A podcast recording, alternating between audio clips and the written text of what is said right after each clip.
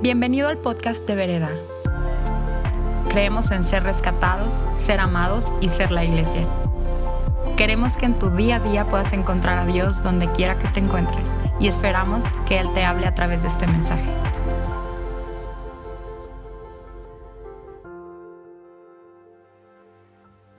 Qué lindo estar aquí reunidos en, este, en esta víspera de Navidad, en este tiempo que es hermoso el esperar que se acercó Dios a esta tierra. Ese acontecimiento grandioso que nos marcó la existencia, que partió la historia. Y es que nació, nació un niño, nos nació un niño en Belén. Esa historia en Belén de un bebito que nació y que era el Salvador y es el Salvador del mundo. Y estamos aquí el 22 de diciembre, en esa víspera de Navidad, en ese tiempo en el que va a llegar ese momento glorioso. Y hay algo que sucede. Y, no es, y es que Navidad no se define en ese momento en el que nació Jesús. Navidad es la venida de Jesús al mundo y es lo que celebramos. Pero toda la Biblia, toda la palabra de Dios susurra el nombre de Jesús a través de toda la palabra. Jesús es la palabra. Y a través de toda, toda la Biblia podemos ver cómo hay una narrativa que va anunciando, que va anunciando esta venida de este Salvador a este mundo. Y ahora que estamos en estos momentos prenavideños, que estamos en este 22 de diciembre, me encantaría que visitáramos una historia de prenavidad, de este preparativo hacia la venida de este Salvador, hacia, hacia ese momento en el que nace Jesús en Belén. Y hay una pareja preciosa que describe la Biblia como una pareja que era llena de días, eran unos ancianitos. Ellos se llamaban Zacarías y Elizabeth. Ellos se llamaban Zacarías y Elizabeth. Y creo que la, la palabra los describe de la forma más preciosa, gloriosa, maravillosa que puede haber en la descripción de un ser humano en, en, en, cualquier, en cualquier descripción. Yo la verdad desearía y deseo esa descripción. Rodel y yo deseamos esa descripción para nuestra vida. Fíjate cómo los describe aquí en Lucas 1.6. Dice, eran justos a los ojos de Dios y cuidadosos en obedecer todos los mandamientos y las ordenanzas del Señor. Era una pareja de viejitos que conocía la llenura y la plenura de haber vivido una vida entregada a su Señor. Ellos conocían esa delicia que había en una vida caminada con su Señor. Y dice ahí la palabra que eran cuidadosos, cuidadosos en obedecer y estar cerca de su Señor. Qué maravilla que al final de tus días, al final de mis días, así se me describa. Ah, para mí esa es la descripción del éxito. Yo no sé cuál sea tu descripción del éxito, pero para mí, si mi Señor algún día tiene esa descripción de mí, yo tengo éxito. Y me encanta esta pareja, cómo la describe aquí la palabra. Y sabes, ellos, déjame decirte un poquito de su historia, ellos llevaban ya casados tiempo. Llevaban casados tiempo y no habían podido concebir un bebé. No habían podido quedar embarazados. Y esto obviamente les añadió mucho dolor, mucha desesperanza. Y, yo los entiendo muy bien porque yo algún día me encontré en esa situación, igual que Elizabeth. Y estar en ese lugar en donde estás esperando algo, estás deseando algo, es un lugar difícil. ¿Te has encontrado en ese lugar? En donde estás deseando con todo tu corazón que algo suceda y simplemente tarda. Y me encantaría revisitar por un momento quién estuvo en la predicación de Rodolfo la semana pasada, en el cierre de la serie Jesús es. Si no la escuchaste, te recomiendo muchísimo que la escuches ahí en Facebook o en el podcast de Vereda. Pero creo que estas personas, estos dos viejitos, Zacarías y Elizabeth, quienes son descritos en la palabra como estas personas que obedecían y se mantenían firmes, eran justos delante de Dios y conocían a través de su largo tiempo en esta tierra cuál era esa plenura y esa llenura de haber vivido una vida para Dios. Y sabes, ellos se encontraron en algún momento en este lugar de desesperanza, en este lugar de espera, de espera larga. Y Rodo decía la semana pasada, ¿cómo nosotros respondemos cuando hay una espera larga?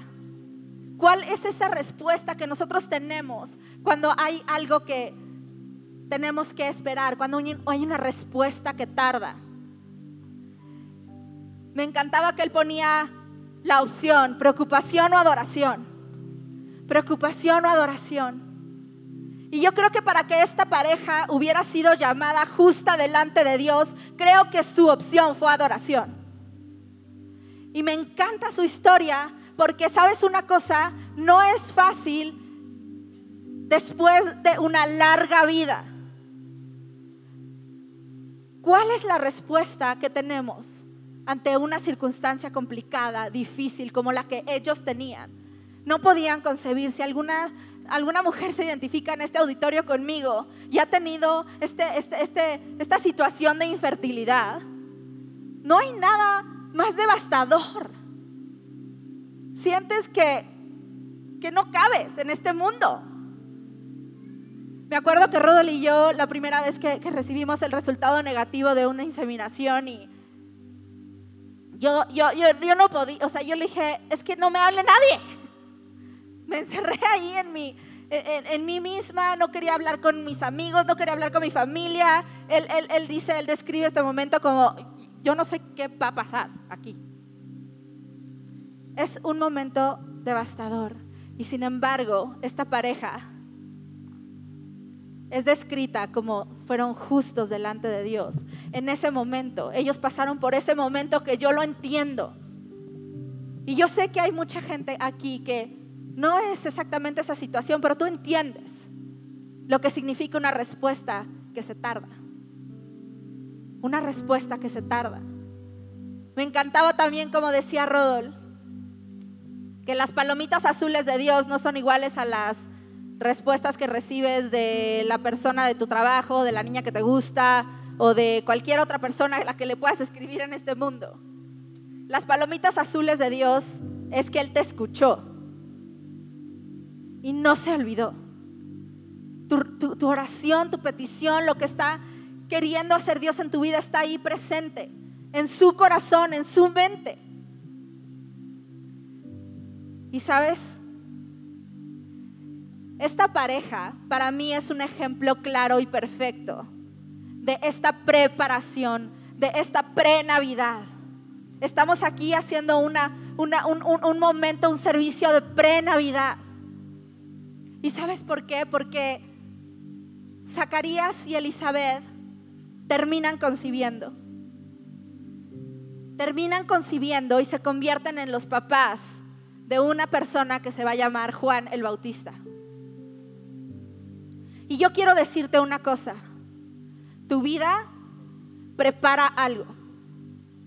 Tu vida prepara algo. Como la vida de Zacarías y Elizabeth preparaba el nacimiento de Juan el Bautista. Ellos terminan siendo padres de Juan el Bautista. Y yo al principio de este servicio leí Juan, Juan 1. Y parte de Juan 1 dice esto. Dice, Dios envió a un hombre llamado Juan el Bautista para que contara acerca de Jesús, a fin de que todos creyeran por su testimonio. Juan no era la luz. Era solo un testigo para hablar de la luz. Aquel que es la luz verdadera, quien da luz a todos, venía al mundo. Dice que Juan venía a preparar el camino, venía a contar, a decir, ahí viene la luz. Y aquí estamos diciendo en este 22 de diciembre, ahí viene la luz. Ahí viene la luz. Y quiero decirte que así como la vida de Zacarías y de Elizabeth, tu vida prepara algo. Prepara algo importante. Quiero terminar con esto diciéndote esta, esta historia, este testimonio. Este viernes estuvimos invitados a una cena hermosa con una familia cercana que nos ha adoptado a Rodol y a mí, a mis hijitas. Como dice Sam, más allá de la familia de carne y hueso, familia, familia en el espíritu, en en el corazón. Y estuvimos ahí compartiendo su cena, su cena de Navidad, nuestra cena de Navidad. Una, tienen varios hijos, tres hijos y uno de sus hijos con su esposa. Los conocemos hace mucho tiempo, hace muchos años. Vimos cómo ellos se casaron, de repente van a, van a tener un bebé, ahí viene el otro bebé. Y un día, un día su hijita enfermó. Y su hijita fue diagnosticada con cáncer, una bebita de un año y Regina, después de una larga batalla, una larga lucha, partió con el Señor. Tenía un añito y medio, dos años. Estábamos con ellos y desde entonces yo, yo, yo platicaba con Erika y, la mamá y, estaba, es que, no, no entiendo y Dios y yo no creo que haya un momento más bajo en la vida de un ser humano que ese momento. Creo que una madre prefiere la muerte que estar en el momento de ver a su bebé partir después de ese sufrimiento. Pasaron los años. Estábamos sentados en esa cena el viernes y era para mí de verdad un testimonio constante, un testimonio que, que marcó mi corazón de una manera, porque todo lo que Erika decía, daba gracias, gracias, gracias Dios, porque estás aquí, porque nos traes salud, que nuestras hijas puedan convivir con sus abuelos mucho tiempo. Dale salud a los abuelos para que puedan convivir mucho tiempo. Todo lo que ella decía, hablaban de la típica conversación que sale acerca de qué difícil está la situación aquí en este país y en esta ciudad y cómo asaltan aquí, allá y allá. Y ella, ¿sabes qué dijo? Perfecto momento para que haya más fe, para que podamos vivir con más fe, para que podamos creer más. Esa es la lección que le estaba dando ahí en mis, enfrente de mis ojos a sus hijas que habían presenciado un asalto. ¿Sabes qué? Es el momento de creer más. Es el momento porque sabes que no está fácil tener fe tantito, una vez, dos veces, tres veces. Pero como esta pareja, cuando tu vida proclama a través de los años fe, esperanza, gloria, que, tus, que sus ojos te hallen justo delante de Él. Qué maravilla. Yo no podría querer a Erika. Pocas veces en mi vida había estado cenando y pasando tiempo con una persona que se riera a carcajadas de la forma en la que ella se reía. Era contagiosa su risa. Han sido casi 15 años desde la partida de Regis. Y Erika es hallada justa delante de Dios. Y ella ha caminado esta vida dando un testimonio, dando un ejemplo y habla de la luz y habla y testifica de Jesús. ¿Y sabes qué? Aquí como dice Juan, para mí, ponle tu nombre. Pero tú eres, así como Juan fue pre-Navidad, fue el camino que preparó nosotros somos, porque sabes que Jesús viene pronto. Él va a regresar. No se acaba aquí. Esto es pasajero. Dura un ratito. Y duro, difícil, bueno, lo que sea, pero viene y estamos preparando un camino para Jesús.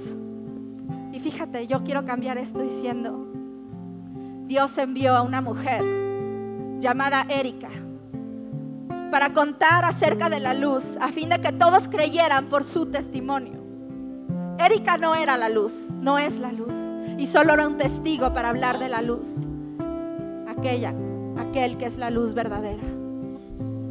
Y yo te quiero hacer una invitación en este día, a que tú sepas que tú eres pre-Navidad, que tú es tu vida está preparando un camino, que tu vida cuenta algo y prepara un camino y a lo mejor a veces no se ve tan bien. A lo mejor a veces no se siente tan bien. A lo mejor a veces es un dolor insostenible y agotable, inagotable. Pero Emmanuel, Dios con nosotros, se ha acercado. Nació. Y la vida de Erika es un testimonio de que sí puede haber paz, de que sí hay esperanza, de que sí hay amor, de que Jesús vino y es real y es verdadero y Él está y Él puede darte todo lo que necesitas para pasar por ese momento. Quiero que en este momento cierres tus ojos y que a través de esta canción puedas acercar, acercar tu corazón a Jesús, acercar tu corazón a Emmanuel, Dios con nosotros. Si estás pasando por una situación devastadora, si necesitas sabiduría, si necesitas algo de Jesús, Jesús lo es todo. Él vino y está aquí. Y Jesús contigo para hacer esa pre-Navidad.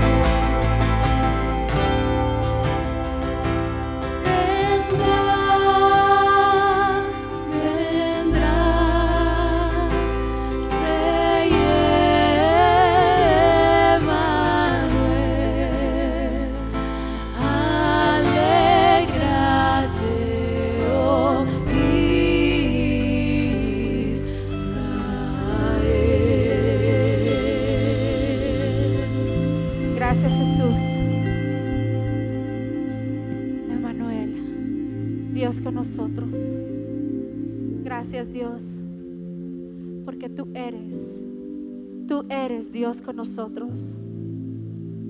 Y gracias porque tú traes todo, todo, todo, todo lo que necesitamos, Señor. Tú traes sanidad, tú traes consuelo, tú traes fortaleza, tú traes paz. Tú eres, tú eres paz, tú eres amor. Te doy gracias, Señor, porque tu presencia en este lugar, Señor, nos llena y te damos gracias por la esperanza gloriosa por la que vivimos, Señor porque no es no nos conformamos con este mundo, Señor, sino que ponemos nuestros ojos en el autor, y consumador de nuestra fe. Y gracias, Señor, por tu presencia en este lugar, en el nombre de Jesús. La historia no queda ahí. Eh, les voy a leer Lucas 1, 8. Dice, cierto día, Zacarías ¿por, qué, ¿Por qué carambas les estamos hablando de Zacarías y Elizabeth y no de José y María? Porque ellos son los papás de Juan el Bautista que está preparando el camino. Hoy estamos nosotros en la pre-Navidad. Y entonces estamos, de alguna forma, como decía Andrea muy bien, preparando el camino. Entonces, dice que Zacarías, cierto día, se encontraba sirviendo a Dios en el templo, porque su grupo de sacerdotes estaba de turno esa semana. Como era costumbre entre los sacerdotes, le tocó por sorteo entrar al, santuario del Señor a quemar incienso. Imagínense a Zacarías. Es lo que hace. Es lo que ha venido haciendo toda su vida. Y esta semana específicamente le toca a su grupo de sacerdotes entrar a preparar, ¿no? Y el grupo de sacerdotes deciden que le toca a él. Y él dice, ok, muy bien, estoy cómodo con lo que estoy haciendo, sé hacerlo, lo he hecho todos los días de mi vida.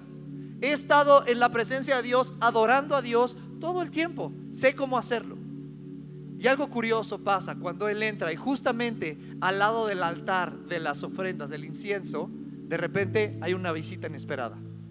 Se presenta el ángel Gabriel y le dice lo siguiente. Mientras Zacarías estaba en el santuario, se le apareció un ángel del Señor de pie a la derecha del altar del incienso. Cuando Zacarías lo vio, se alarmó y se llenó de temor. Pero el ángel le dijo, no tengas miedo, Zacarías, Dios ha oído tu oración. Tu esposa Elizabeth te dará un hijo y lo llamarán Juan. Tendrán gran gozo y alegría. Muchos se alegrarán de su nacimiento porque él será grande a los ojos del Señor. Imagínate que de repente pasa esto. Él está haciendo lo que cotidianamente hace y se presenta el ángel del Señor y le da esta noticia. ¿Qué habrá pasado? ¿Qué habrá eh, pensado Zacarías cuando escucha esto? ¿Será esto posible? Finalmente Dios escuchó mi oración. Llevan ellos años y años y años orando por esto. Y este es el día en el que se presenta. ¿Sabes cuál es el día en que se presenta la presencia de Dios? Cuando estás cotidianamente adorando al Señor. Cuando, tú cuando tu vida de adoración a Dios es cotidiana, de repente ya no esperas nada más, pero de repente tienes una visita inesperada. Y, te y le dice esto y él dice, ¡guau! ¿Cómo? ¿Sabes qué? Hubiera estado bien, y creo que se los compartí hace ocho días, hubiera estado bien hace diez años. Ya llegas tarde. Ya, no, ya, ya se pasó el momento, ¿sabes? Que ya no tengo energía para un hijo. ¿Podrá Elizabeth con el, con el embarazo? ¿Podrá Elizabeth con el parto? ¿Podremos nosotros, tendremos la energía para andar detrás de un, de un muchachito? No sé si ya se nos... a veces así nos sentimos, como que ya se le pasó el tiempo a Dios, ¿no? ¿Cuánto tiempo llevamos pidiendo? ¿Elizabeth podrá concebir? Pero están orando, ellos han estado orando, ellos están orando. Y yo te pregunto el día de hoy a ti, ¿por qué has estado orando tú? A lo mejor llevas todo 2019 orando por algo, sintiendo que Dios ya es momento, ya es momento, ¿por qué has estado orando? A lo mejor por, por, por tu esposo que no conoce a Dios o tu esposa, a lo mejor por un hijo que te está dando problemas, a lo mejor en la escuela, a lo mejor por una situación de tu cuerpo en donde necesitas sanidad. Dios en esta semana me la hizo efectiva, ¿verdad, Doc? Gloria a Dios, ahí este, él, él, se presenta, pero cuando tú dices, ¿de qué se trata? En el momento de la espera no es un momento desperdiciado y de repente Dios dice, ok, está muy padre que lo digas, ahora hazlo. Ay, y en medio de tu semana, híjole, era mucho más fácil decirlo que, que, ahora tener que experimentarlo, ¿no? Pero así nos toca. ¿Y cómo vamos a nosotros a vivir este proceso? La Navidad es una época de esperar la entrada del cielo a nuestra vida. Esto, de esto se trata la Navidad, de que Jesús se acerca y entra a nuestra vida y llega y la hace mucho más grande. La Navidad se trata acerca de creer que los milagros suceden, que oraciones son contestadas. La Navidad es un tiempo de esperar y de esperar bien. Podemos esperar bien, ¿verdad? ¿Verdad? Este es el tiempo que nosotros estamos el día de hoy anticipados. Ay, me encantó como lo dijiste. Estamos nosotros preparando porque también regresará el Señor. Y el día de hoy nosotros nos toca preparar el camino. Somos un Juan el Bautista para mucha gente. Navidad es una época de esperar la entrada del cielo a nuestra diminuta vida. Los milagros suceden oraciones son contestadas. El Dios de la Navidad nos invade y trae solución a lo imposible. Yo quiero eh, invitarte a que nos pongamos de pie y vamos a dejar que este canto entre a nuestro corazón. Van a estar ahí la letra, pero esta canción se llama La paz se acerca. La paz se acerca a nuestra vida y de eso se trata la Navidad. El cielo se acercó. Muchas veces decimos el cielo invade la tierra y nos encanta decir este tipo de cosas. Navidad es cuando el cielo invade la tierra. Vamos a responder.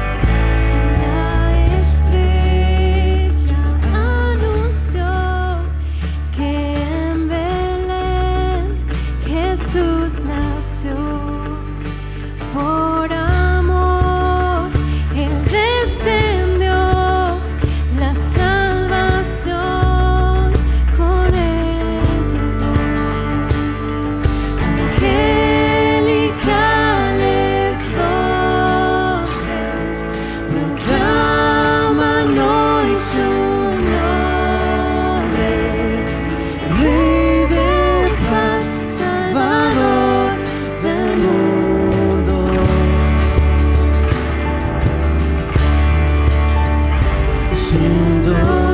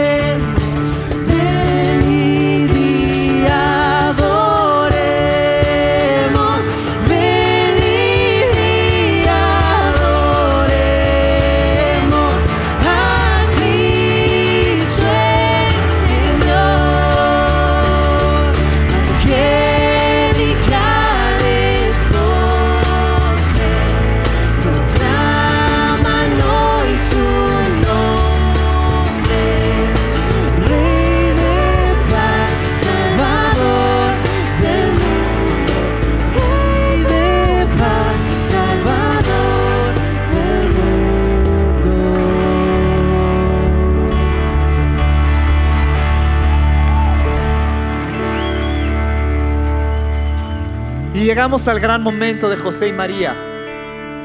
María, una niña, una niña, una, inocente niña, pero que hace la declaración. Pueden tomar asiento, un momentito más.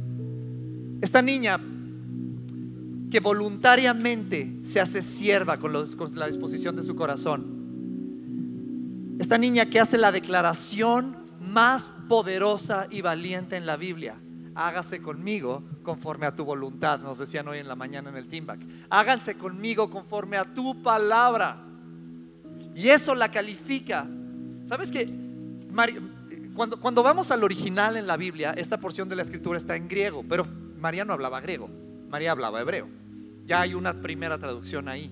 Y la palabra que, se, que usa María, la sierva del Señor, es una palabra que no es la esclava.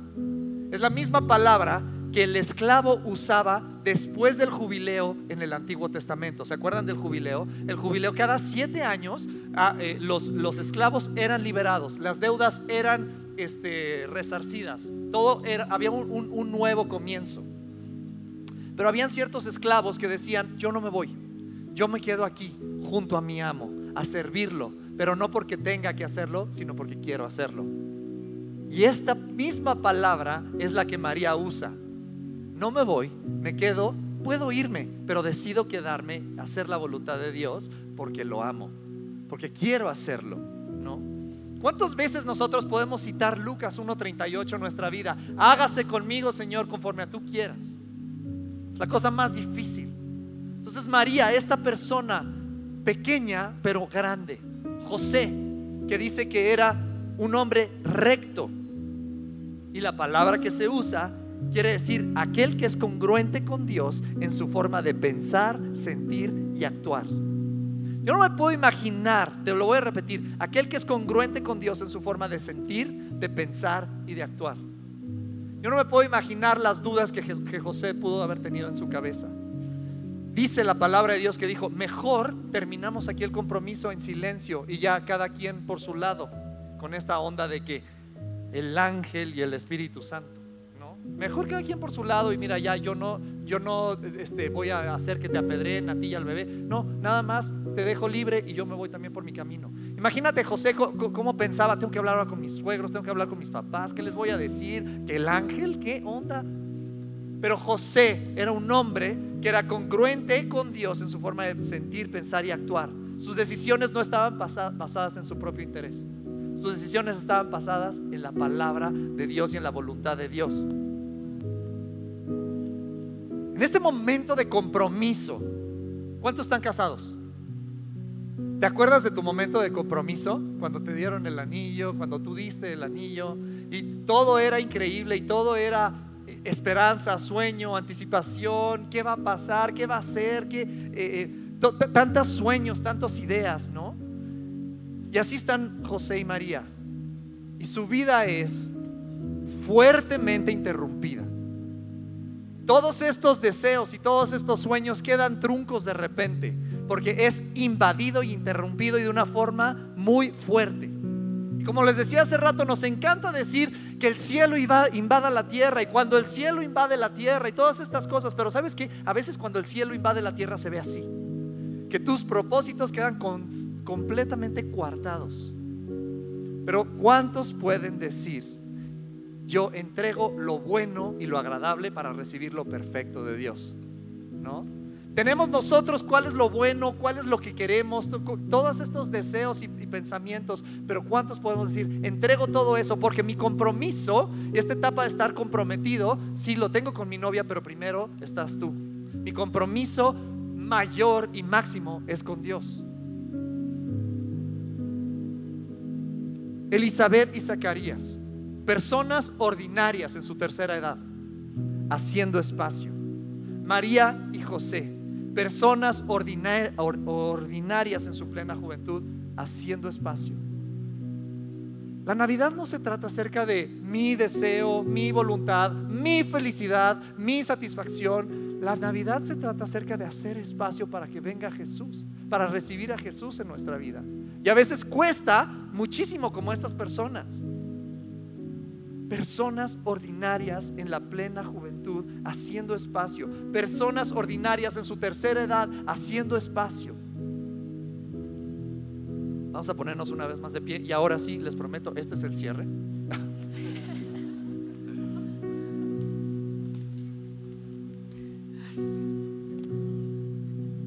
Un día María y Elizabeth se juntan. María con Jesús en su, en su, en su vientre y Elizabeth con Juan en su vientre. Y cuando entra María a la casa, dice que Elizabeth dice, wow, la, escogida del Señor.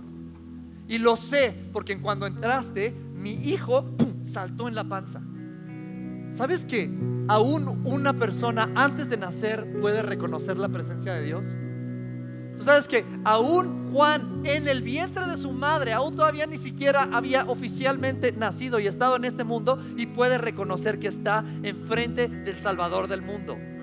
Percibe, se encuentra con la presencia de Dios y salta de alegría. Y esta es una gran lección. Quedamos entonces que la Navidad es, es un tiempo para hacer espacio para recibir a Jesús. Y cuando el cielo interrumpe nuestra vida, nosotros hacemos espacio. Y alégrate, es un buen momento. Es momento de, como Juan el Bautista en el vientre de su mamá, responder en gratitud, en adoración, en felicidad, en gozo, porque la presencia del Señor se acercó. Así es. Este es un tiempo de responder con agradecimiento y gozo, en adoración. Y con esto lo que te quiero decir es, Vas a tener una cena o una comida seguramente el martes o el miércoles o, todo, los dos días. Acércate a ese momento, número uno, sabiendo que el cielo interrumpe nuestra vida. Número dos, sabiendo que hay que, cuando eso pasa, tenemos que hacer espacio para recibir a Jesús. Y número tres, es tiempo de gozarte. Sé feliz en ese momento. Sé feliz el 24 de diciembre. Sé feliz el 25 de diciembre. Pero el 26, el 27, el 28, el, todos los días, menos el 30 de febrero, todos esos días vamos a celebrar a Jesús. El único día que no celebramos a Jesús es el 30 de febrero en esta, en esta eh, comunidad. Amén. Todos los días es Navidad. Todos los días festejamos, celebramos que Jesús se acercó a nuestra vida. Todos los días podemos levantar nuestras manos y decirle, gracias Señor, yo hago espacio en mi vida. Y como dijo María, que se haga conforme a tu palabra y tu voluntad. ¿Cuántos dicen amén?